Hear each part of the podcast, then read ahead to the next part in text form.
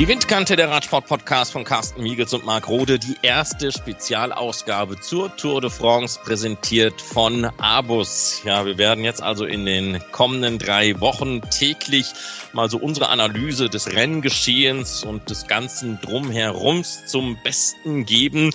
Die Teampräsentation in Nizza hat ja nun schon begonnen. Etwas in abgespeckter Version mit weniger Zuschauern, als man sich das eigentlich so vorgestellt hatte. Carsten, es war aber trotzdem ein charmanter Abend in Nizza. Ja, ich fand das Ganze wirklich sehr gut, muss ich dazu sagen. Es war wirklich sehr entspannt. Äh, vielleicht liegt es ja auch daran, weil weniger Zuschauer da waren, dass es nicht so ein dichtes Gedränge war. Alles war sehr ordentlich, es war sehr konzentriert, es war so, wie man sich auch eine Teamvorstellung vorstellt. Auch die Rennfahrer waren, glaube ich, relativ gut drauf. Liegt vielleicht auch daran, dass alle froh sind, dass es jetzt endlich mal losgeht, dass die Tour de France auch wirklich gestartet wird. Denn sind wir uns mal auch auf der anderen Seite wirklich sehr bewusst, keiner weiß, wie lange die Tour de France läuft. Wir hoffen, dass sie über drei Wochen läuft, am 20. September dann wirklich auch in Paris zu Ende geht. Aber es könnte irgendwann das vorzeitige auskommen, denn die Corona-Zahlen, gerade in Südfrankreich, gerade in der Region um Nizza und auch in der französischen Hauptstadt, die sind ja nicht gerade so, dass sie stagnieren oder dass sie sogar weit nach unten gehen. Nein, sie werden größer. Und das ist sicherlich immer noch ein kleines Problem. Und die Tour de France, die ASO, möchte die Tour zu Ende fahren. Aber was sagt dann die französische Regierung?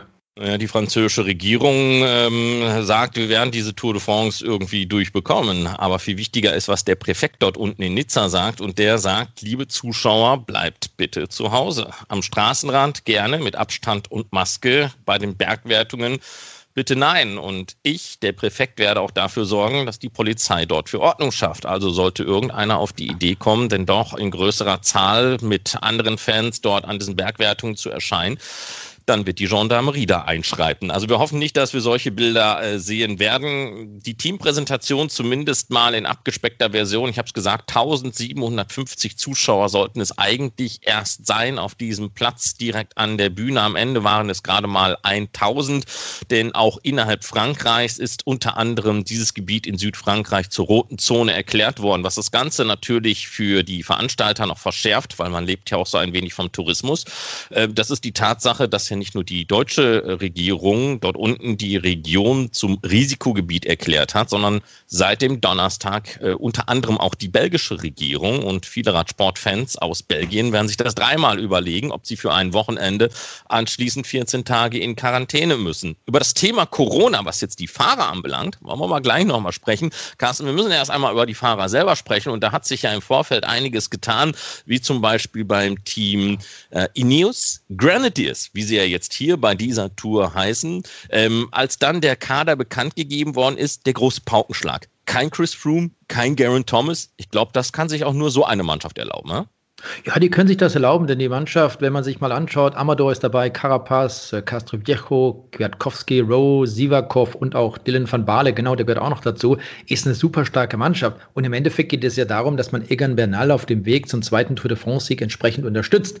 Und Christopher Froome und eben auch Garen Thomas, das haben wir ja gesehen bei der Dauphiné-Rundfahrt, die waren definitiv nicht dort, wo sie hin sollten, um eben auch bei der Konkurrenz äh, oder Tour de France, wollte ich sagen, konkurrenzfähig zu sein. Insofern steht die Mannschaft, alles konzentriert sich auf Egan Bernal. Die Mannschaft ist ausgewogen, extrem stark. Das haben Amador und Carapaz auch in den letzten Wochen bewiesen. Auch Castroviejo zum Beispiel mit starken Vorstellungen in den letzten Tagen. Also das Ziel, Tour de France erneut zu gewinnen, das läuft und mit diesen schmucken Trikots, äh, ich freue mich auf diese Mannschaft. Auch aus dem Grund, weil es eben junge Rennfahrer sind, nicht immer diejenigen, die in den letzten Jahren die Tour de France mitbestimmt haben, auch wenn man sich Primus Roglic mal gleich zur Brust nimmt. Das ist auch ein Rennfahrer, der diese Tour de France ganz klar gewinnen kann, einer der großen Favoriten. Aber das sind eben alles wie Egan Bernal, okay, der hat letztes Jahr schon gewonnen, aber junge, frische Rennfahrer. Und wir wollen ja immer wieder, dass eben solche Newcomer dabei sind sind und diese Tour de France auch entsprechend mitgestalten. Also das wird, glaube ich, sehr spaßig, alleine was diese jungen Kandidaten aufs Podium auf den Sieg bei der Tour de France betrifft. Tja, und dann haben ja viele gesagt, es wird dieses Duell geben, das Team Ineos Grenadiers gegen das Team Jumbo Fisma. Tom Dumoulin hat da gleich abgewogen, hat gesagt, nein, nein, nein, da sind ja noch andere starke Fahrer mit dabei bei dieser Tour so wollen wir dieses Duell nicht zuspitzen oder den Kampf um die Gesamtwertung, weil wenn man ja Tom Dumoulin zuhört, wird es ja kein Duell, dann werden ja mehrere mitmischen.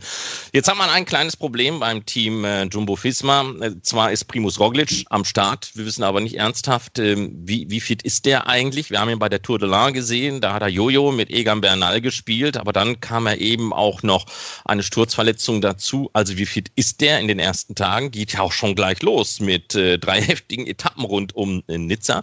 Dann fehlt ihnen Steven Kreuzweig. Dafür ist er dann Armund Gröndal Jansen in die Mannschaft reingerückt. Das ist natürlich kein adäquater Ersatz für ein Kreuzweig. Also aus diesem Trio fehlt einer und trotzdem hat diese Mannschaft ja bis kurz vor der Tour de France so ziemlich alles erschlagen, was daherkam.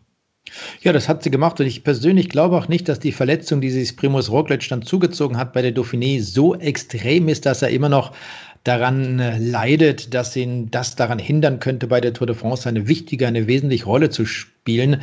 Also ich denke, der wird schon noch entsprechend fit sein. Und Marc, wir haben das ja in den letzten Jahren immer wieder gehört, dass eben gerade solche Situationen, solche Verletzungen in den Mannschaften auch dazu benutzt wurden, um einfach mal die Erwartungen etwas nach unten zu bringen, damit die Zuschauer, die Radsportfans und vor allem auch die Journalisten nicht nur über diese Rennfahrer schreiben. Also das ist vielleicht auch so eine kleine taktische Maßnahme, dass man bei Jumbo Visma sagt, der ist noch nicht ganz so fit, die Verletzung ist noch nicht ganz ausgestanden. Gucken wir mal, wie es läuft.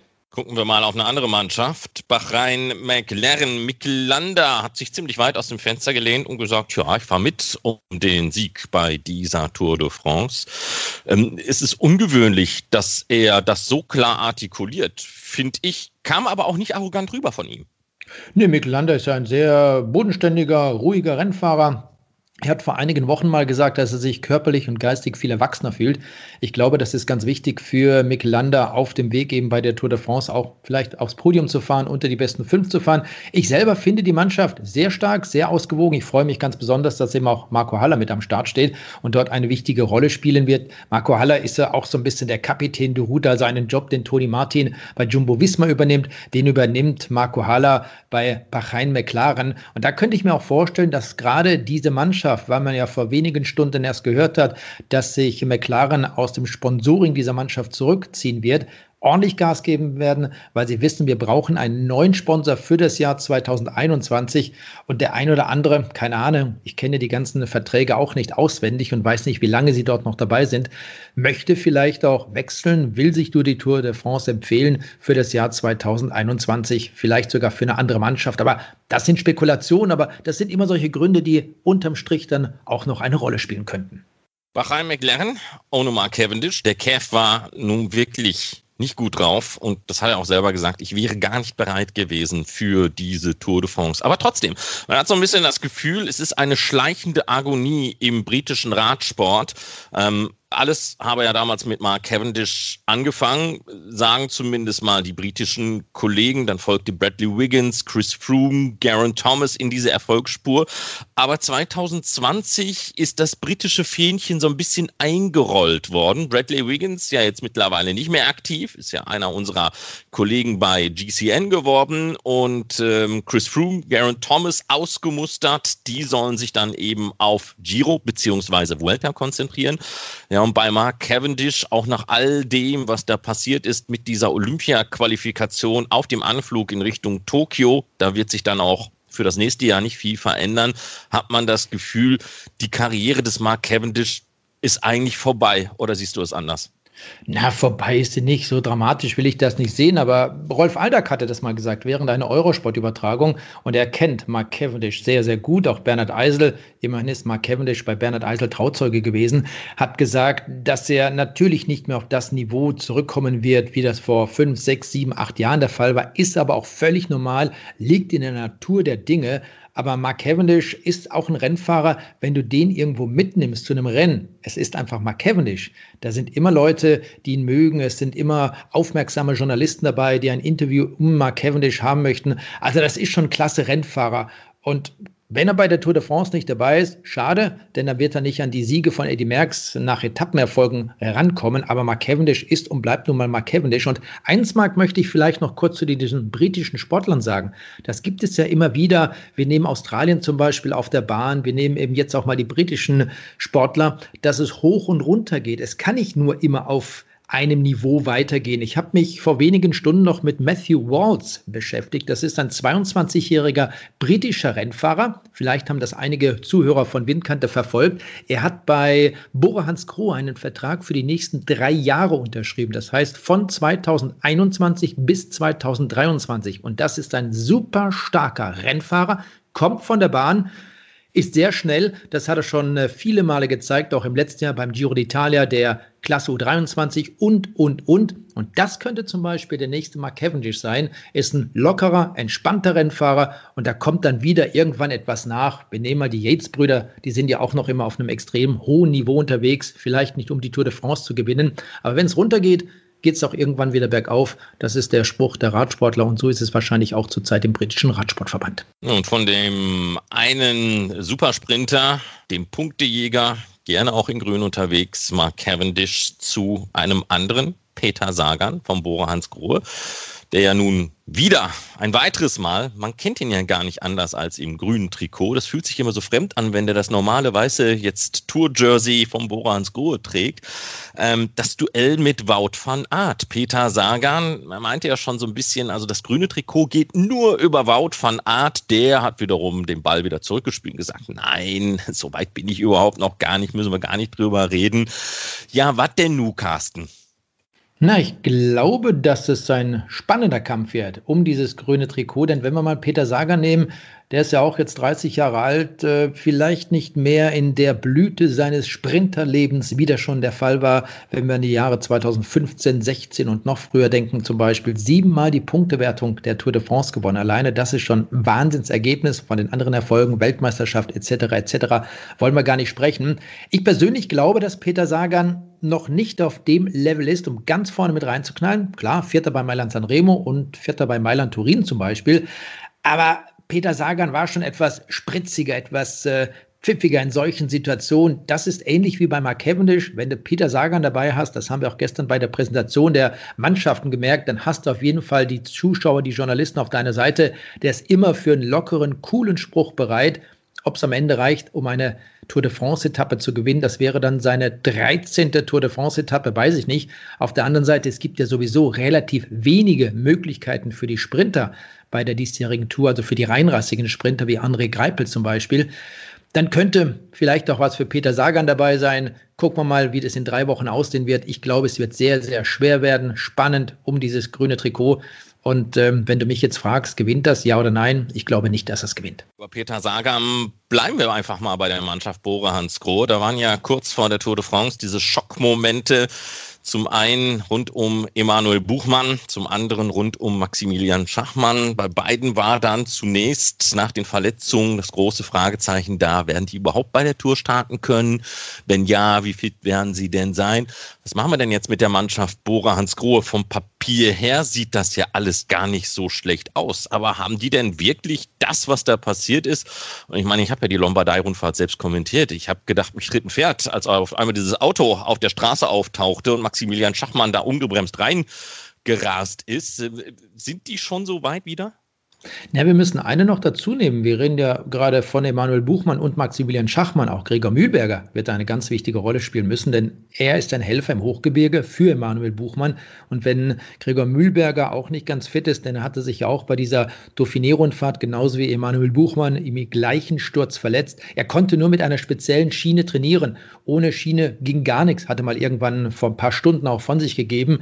Und das ist auch noch ein Rennfahrer, den man braucht ich glaube, dass Emanuel Buchmann genauso wie Maximilian Schachmann einfach darauf abzielen, in der ersten Woche gut durch diese schwierige Anfangsphase der Tour de France zu kommen, gerade was die ersten zwei Etappen betrifft, rund um Nizza. Und wenn sie dort und vor allem auch in der ersten Woche keine Zeit verlieren, das bezieht sich in erster Linie auf Emanuel Buchmann, denn er möchte ja in der Gesamtwertung vorne landen, dann geht das, glaube ich, gut. Dann hat er diesen Sturz auch bis dahin gut überstanden. Der wird ja immer noch entsprechend behandelt. Die Physiotherapeuten und, und, und sind im Einsatz. Und dann denke ich schon, dass das bei Emanuel Buchmann funktionieren wird. Denn die Form, die er bei der Dauphiné hatte, die war ja grandios. Und äh, Lennart Kemner zum Beispiel, auch ein super Rennfahrer. Hoffe, dass er das genauso durchziehen kann wie im letzten Jahr bei seiner ersten Tour de France. Also ich mache mir da keine großen Sorgen, was den Kader von Bora Hans Grohe betrifft. Die sind motiviert, äh, die stehen zueinander und dann wird das unterm Strich, glaube ich, auch funktionieren. Zur anderen Mannschaft, zum Team äh, Sunweb und äh, da blicke ich noch einmal ganz kurz auf dieses Thema Coronavirus und Lockdown. Matt Winston, der hat während dieses Lockdowns gesagt, er gehe davon aus, dass das, was wir erlebt haben in dieser radsportlosen Zeit, sich eigentlich positiv auf das Tempo der Tour de France auswirken wird. Die Rennen würden schneller gefahren werden, weil sie alle Bock haben, einfach wieder Rad zu fahren. Er hat gesagt, man werde bei dieser Tour de France ein ganz anderes Rennverhalten sehen als in der Vergangenheit, auch weil die Fahrer wesentlich frischer in diese Rundfahrt starten. Das wäre eine Erklärungsmöglichkeit. Die andere wäre, man hatte ja kaum Vorbereitungszeit auf diese Tour de France. Kann man es von beiden Seiten anpacken? Du, ich denke, dass die Mannschaften und die Rennfahrer sich schon sehr gut auf die Tour vorbereitet haben. Ich glaube, dass die letzten Wochen intensivst genutzt worden sind. Dieses hohe Niveau, das haben wir auch bei den anderen kleineren Rundfahrten im Vergleich zu diesen dreiwöchigen Grand Tours gesehen. Die haben da richtig geackert. Die Formen bei den Rennfahrern sind entsprechend gut. Also das wird auch in dieser Hinsicht äh, ähnlich sein wie in den letzten Jahren. Und was Sunweb betrifft, da finde ich es persönlich etwas schade, dass Michael Matthews nicht dabei ist. Denn auch Michael Matthews hat ja in den letzten Wochen gezeigt, dass die Form grandios ist. Den Grand Prix in Plouet hat er gewonnen und das musste er erstmal schaffen. Er wurde für den Giro d'Italia nominiert, wird ja also bei der Tour nicht mitkämpfen können um das grüne Trikot, denn das wäre dann neben Peter Sagan, neben Wout van Aert ein weiterer Rennfahrer kurz auf die Strecke. Sie ist anders, auch von Beginn an, als wir das sonst so gewohnt sind. Tourdirektor Christian Prudhomme, er sagte, dass diese Tour de France in diesem Jahr bergiger sei als in den vergangenen Jahren. Alles hänge von der geografischen Lage der zu befahrenen Region ab. Und da habe man es in diesem Jahr eben unweigerlich mit mehr Höhenmetern zu tun, eben auch weil man dort unten in Nizza startet. Von den Bergen aus kann man ja ins Mittelmeer reinblicken und andersherum. Zwei Passagen über 1500 Metern Höhe in der ersten Tourwoche. Das habe es seit 40 Jahren nicht mehr gegeben. Ähm, man hat das damit erklärt, dass er gesagt hat, wir ein bisschen mehr Dynamik in diese erste Rennwoche hineinbekommen. Ich glaube, da hat man bei der ASO genau das Problem erkannt. Ja? Ja, das kann sein. Die erste Woche, die wird äh, total spannend, geil, kann man sagen. Wenn ich mir alleine mal die ersten Etappen anschaue bei dieser Tour de France, Tag 1 und 2, das sind schon sehr, sehr schwere Dinger, die da gefahren werden müssen. Dann haben wir den dritten Tag, in Richtung Sisteron. Das könnte möglicherweise ein Massensprint sein. Und dann haben wir schon den äh, vierten Tag nach Orchier-Merlet. Das ist dort die erste Bergankunft am vierten Tag. Und das ist nicht irgendeine Bergankunft. Da geht es knapp über sieben Kilometer hinauf. 6,5, 6,7 Prozent im Schnitt steil.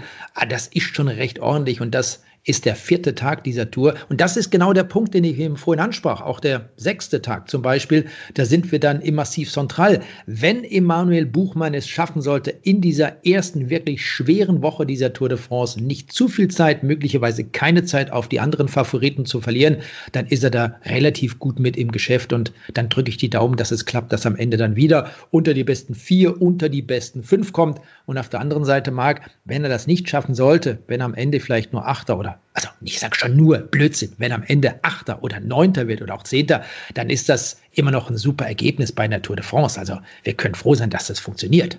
Kommen wir mal zum anderen Thema. Ähm, Corona hat ja dafür gesorgt, dass ein ganz großes Thema auch bei der Tour de France ähm, eigentlich in diesem Jahr ein bisschen totgeklopft worden ist. Wenn Sie sich daran erinnern, im letzten Jahr noch zu dieser Zeit stand Greta Thunberg ganz oben auf der Agenda des Tagesgeschehens in den Nachrichten und äh, das ist so ein bisschen verschwunden. Klimaschutz, Umweltschutz, das spielt jetzt im Moment eigentlich eine eher untergeordnete Rolle was äh, den Umweltgedanken hier bei der Tour de France anbelangt, da macht man sich eigentlich unabhängig jetzt von Corona und irgendwelchen Klimaaktivisten ja von Jahr zu Jahr Gedanken und man macht auch immer weitere Schritte. Man hat ja jetzt erstmal die Werbekarawanen verkleinert in den letzten Jahren. Man hat weniger in die Menge geworfen. Dann gibt es eine Mülltruppe, die wie im Straßenkarneval äh, sich hinter dem Zug da darum kümmert, dass so gut wie geht sauber gemacht wird. Weniger Plastik ist im Einsatz. Und äh, in diesem Jahr ist es das erste Mal bei der Tour de France in dieser ganz, ganz langen Historie, dass man die Begleitfahrzeuge ausschließlich mit hybriden Antriebstechniken ausgestattet hat. Und man wird sogar, das ist die Ankündigung, auf drei Etappen sogar ausschließlich Elektrofahrzeuge im Einsatz haben. Natürlich kann man immer mehr machen, aber die Tour de France hat in den vergangenen Jahren an vielen Fronten etwas für den Klimaschutz getan und man ruht sich da auch nicht auf den Lorbeeren auf, sondern dreht diese Schraube immer weiter in die richtige Richtung. Man entwickelt immer neue Ideen, wie man Emissionen einsparen kann. Gut, ähm, der Coronavirus hat jetzt natürlich dafür gesorgt, dass weniger Personal von der Organisation und auch in den Mannschaften mit dabei ist. Das waren mal 9300 Menschen, jetzt sind es nur noch 5000. Auch das wird sich natürlich bei der Reduktion von CO2-Emissionen bemerkbar machen. Ja, und dann sind wir einfach mal bei diesem Thema Coronavirus. Christian Prudhomme, kommen wir noch mal auf ihn, hat ja vor dem Start äh, dieser Tour de France und auch bei der Teampräsentation gesagt, Maske auf am Straßenrand, dann ist alles gut. Ähm, das sei auch eine ziemlich logische Sache, dass man das eben auch einfach mache, um sich und andere zu schützen. Allerdings, du hast es ja am Anfang auch schon ein bisschen durchschimmern lassen. Es ist hier eine Geschichte, die ist auf Kante genäht. Wie viele Mannschaften werden wir denn in Paris noch erleben? Ja, das ist eine gute Frage. Ich hoffe, dass alle Mannschaften ankommen und äh, dass es da eben keine positiven Fälle geben wird. Es könnte aber sein, machen wir uns mal nichts vor, dass zum Beispiel in der Mannschaft des Gesamtführenden, das wäre das Worst Case. Zwei Personen, und dazu gehören eben nicht nur die Rennfahrer, sondern aus dem Umfeld, sind 30 Personen pro Mannschaft zugelassen im Rahmen dieser Tour de France, positiv getestet werden. Und äh, dann wird die Mannschaft nach Hause geschickt. Das wäre der Führende in der Gesamtwertung. Dann hättest du neun Führenden. Das ist ja sportlich nicht alles das, was wir haben möchten. Und Ralf Denk zum Beispiel, der hat es ja auch angesprochen. Die haben das ja selber beim Grand Prix in Plouet erlebt mit Oscar Gatto. Der war zunächst mal positiv getestet worden. Hugo Hull aus der Astana-Mannschaft, der Kanadier, ist das nächste Beispiel. Und plötzlich sind die dann ein, zwei Tage später doch nicht positiv und hätten eigentlich diese Rennen fahren dürfen. Auch Bora Hans Grohe hätte in Ploja an den Start gehen können. Nein, dann waren sie nicht aufgrund dieses positiven Tests. Also da muss man schon noch dafür sorgen, und das hoffe ich, dass die ASO das auch macht in den letzten Stunden vor dem Start dieser Frankreich-Rundfahrt, dass man vielleicht einen zweiten Test hat, eine sogenannte B-Probe, und dann kannst du sehen, hey Leute, die sind dann wirklich positiv und du schickst sie nach Hause, dann ist es ja soweit in Ordnung. Aber nicht, dass man zwei Tage erfährt, der war gar nicht positiv, der war negativ, hätte eigentlich weiterfahren können. Das wäre Katastrophe hoch 10 für die Tour de France, für den Radsport. Ich glaube, noch schlimmer wäre, wenn irgendwann, Rick Zabel hat ja mal dererlei Bedenken geäußert, diese Tour auch gar nicht zu Ende gefahren werden könnte. Auch diese Möglichkeit besteht, je nachdem, wie sich das entwickelt. Das liegt ja dann nicht nur immer an den Sportlern, sondern gegebenenfalls eben auch an Restriktionen. Wir wissen nicht, wie sich das Ganze in drei Wochen entwickeln wird. Und vielleicht in der letzten Tourwoche haben wir dann auf einmal ein ganz, ganz großes Problem, dass in dem einen oder anderen Department dort ein Lockdown ist. Und dann kann man nicht mal eben eine B-Version einer äh, Straße oder Strecke aus dem Hut zaubern, vor allem nicht, wenn wir dann auf einmal in den Alpen sind. Ähm, einige mhm. Mannschaften haben gesagt, na, so viel hat sich ja für uns außer das Tragen der Maske gar nicht geändert. Groupama FDG und Jumbo Fisma haben erklärt, naja, wir reinigen sowieso immer die Zimmer vorher, weil wir ja auch so oder so nicht wollen während so einer Tour, dass irgendjemand erkrankt wird durch äußere Einflüsse. Diese teaminternen Blasen, die gibt's ja mehr oder minder in entschärfter Form ja sowieso immer. Ja, die machen da ja kein Halligalli unterwegs, sondern bewegen sich ja sowieso so in ihrem eigenen äh, Zirkel. Mm, Jumbo Fisma hat da zum Beispiel was ganz Interessantes auch äh, entwickeln lassen von der Technischen Universität in Eindhoven. Das ist ähm, so eine Maschine, die die Luft reinigt, damit dann eben nichts über die Atemwege reinkommt. Gut, äh, solche Maschinen, die gibt's, äh, glaube ich, sowieso schon, aber da scheint man in Eindhoven nochmal etwas Spezielles entwickelt zu haben, was da bei Jumbo Fisma zum Einsatz kommt. So, und dann kommen wir nochmal zum ganz, ganz anderen Thema, Carsten, zum Ende müssen wir über die Podiumsmisses reden, die es nie mehr geben wird. Ja, zunächst einmal hat man gesagt, ähm, weil ja das gesamte Siegerehrungsprotokoll auch verändert worden ist, ähm, weniger Leute auf der Bühne. Übrigens, ich muss hier noch eine Zahl korrigieren. Es waren nicht 9000 auf 5000, sondern 5000 auf 3000 Menschen wird diese Tour reduziert. Ähm, und das hat dann eben auch was mit den Siegerehrungen zu tun. Weniger Sponsoren, die dann dort eben auf der Bühne stehen dürfen, ähm, weniger äh, Gratulanten generell. Das ganze Protokoll ist heruntergeschrumpft worden. Aber das soll auch so bleiben. Selbst wenn es Corona irgendwann nicht mehr geben sollte, dann werden die Podiumsmisses nicht mehr zurückkehren. Das geht doch nicht, Carsten. Ja, ja, wir haben ja schon mal darüber gesprochen. Ich glaube, das war sogar mehrmals schon unser Thema. Ähm, alleine der Aspekt, also ich sag mal so, ich brauche die jungen Damen nicht zwingend auf dem Podium. Muss nicht sein. Aber der Aspekt, den du damals auch äh, mit reingebracht hast, die arbeiten ja ganz normal, die verlieren dadurch ihren Job. Das finde ich ganz, ganz wichtig. Und das wäre einer der Gründe, warum ich sagen würde, hey, wenn die Mädels das doch möchten, wenn die damit Geld verdienen wollen und das auf einer ehrlichen, anständigen Art und Weise, dann können sie das doch machen. Dann nehmen wir die doch weiterhin zur Siegerehrung dazu, in welcher Form auch immer. Aber das entscheidet eben die ASO, die Tour de France, auf die Sponsoren. Für die ist es vielleicht etwas Besonderes, sich dort zu präsentieren, auch für irgendwelche Bürgermeister oder Politiker der jeweiligen Region könnte man unterm Strich vielleicht auch verzichten, aber auch da muss man sagen, die sind immer wichtig. Die wollen sich nun mal präsentieren, weil sie auch die Genehmigung durchgeführt haben und das Geld zur Verfügung gestellt haben und, und, und. Das sind alles Punkte, über die kann man streiten. Im Endeffekt, Marc, haben wir da leider wenig zu sagen. Das macht der jeweilige Veranstalter, die ASO. Und wenn die sagen, wir wollen diese Podiumsdamen nicht mehr dabei haben, müssen wir das leider so akzeptieren. Ja, akzeptieren muss ich das jetzt nicht unbedingt. Ähm, ich, nein, nein, nein, pass auf, das, ist, das hat ja auch einen ganz anderen Hintergrund, ähm, denn man argumentiert ja jetzt damit, dass es sexistisch ist. Und jetzt müssen wir doch einfach mal die Podiumsmisses selber befragen, wie die das sehen. Und ähm, kommen wir mal zu einer äh, Dame, Anastasia aka Anachita Burlesk aus Antwerpen, äh, ist selbst Model und auch Host. Und die hat als Frau da ihre ganz eigenen Ansichten. Hören wir mal rein. I'm a woman and I am very offended by this because podium um, missuses uh, is a, an old tradition uh, of the cycling events. And uh, this um, Western European radical extreme man hating feminism is getting out of hand. I'm very uh, offended by this as a woman. Um, the feminism is not more about giving uh, women equal rights, which is obviously uh, the right thing to do. Uh, no, the modern um, f- uh, feminism is getting radical, extreme, and man-hating propaganda uh, tool. Which is not okay. Das gehöre einfach zur Radsportkultur und der westeuropäische männerhassende Feminismus, so sagt sie es, gerate da immer weiter außer Kontrolle. Diese Art von Feminismus gebe den Frauen ja nicht gleich die gleichen Rechte, was ja eigentlich eine sehr vernünftige Sache wäre. Doch diese Art von Feminismus radikalisiere sich und sei so einfach nicht in Ordnung. Siehst du? Und so sehen die Damen das selber. Ich glaube, denen muss man das gar nicht erklären, wie sie es sehen müssen. So, ich hätte das ja jetzt so krass nicht ausgedrückt, aber im Kern hat sie recht. Ähm, denn wenn es hier auch einen Teil der Radsportkultur betrifft, so denke ich mal, äh, steckt doch was ganz anderes dahinter. Denn die Pariser Oberbürgermeisterin Anne Hidalgo, die hat ja schon vor einigen Jahren gesagt, ähm, sie möchte das nicht mehr und so sollte die Tour de France darauf weiter bestehen, dann werde Paris eben als Etappenaustragungsort nicht mehr zur Verfügung stehen und dann würden natürlich diese schönen bunten Bildchen am Ende einer Tour auch nicht mehr zustande kommen. Ob da was äh, die Olympischen Spiele 2024 in Paris mit zu tun haben, das mag ich gar nicht sagen. So, gucken wir mal äh, zum guten Ende auf die erste Etappe. Wir sind also in Nizza mit dieser ersten Etappe. Die Stadt selbst hat 350.000 Einwohner. Der Großraum ja, ist ein bisschen größer, ungefähr eine halbe Million.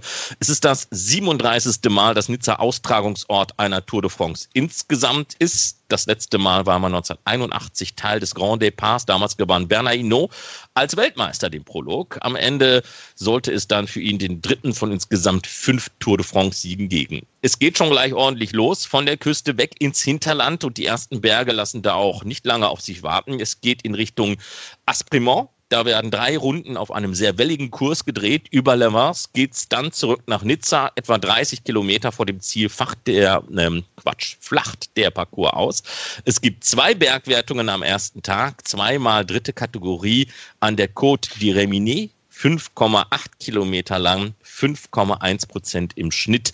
Das ist, glaube ich, das Schlimmste an diesem Tag. Und äh, ja, darin eingebettet dann der Zwischensprint des Tages insgesamt 156 Kilometer. Geht schon gleich flott los.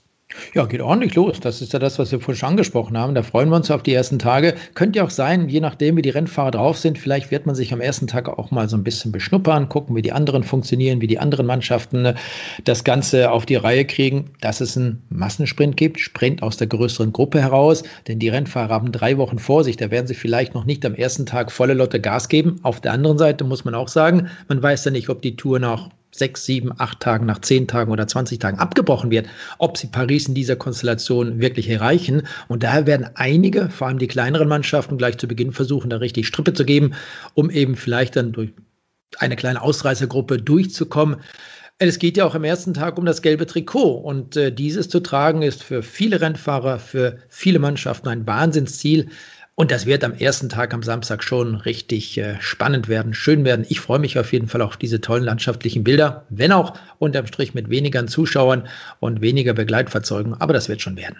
Das ist sie gewesen, die erste Spezialausgabe der Windkante zur Tour de France. Der Radsport-Podcast von Carsten Miegels und Marc Rode, unterstützt während der Tour de France von Abus, darf sich dann damit eben auch in die Rennen als solche hineinbegeben. Wir haben ja schon einmal im vergangenen Jahr, als die Tour de France vorgestellt worden ist, einen Gesamtblick auf diese Tour de France 2020 geworfen.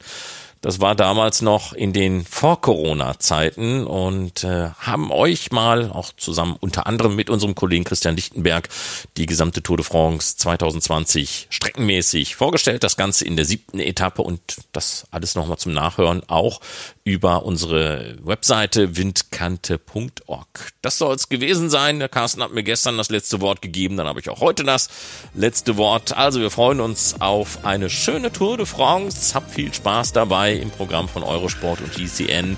Und wir werden dann hier täglich analysieren, was denn passiert ist. Macht's gut, bis dann.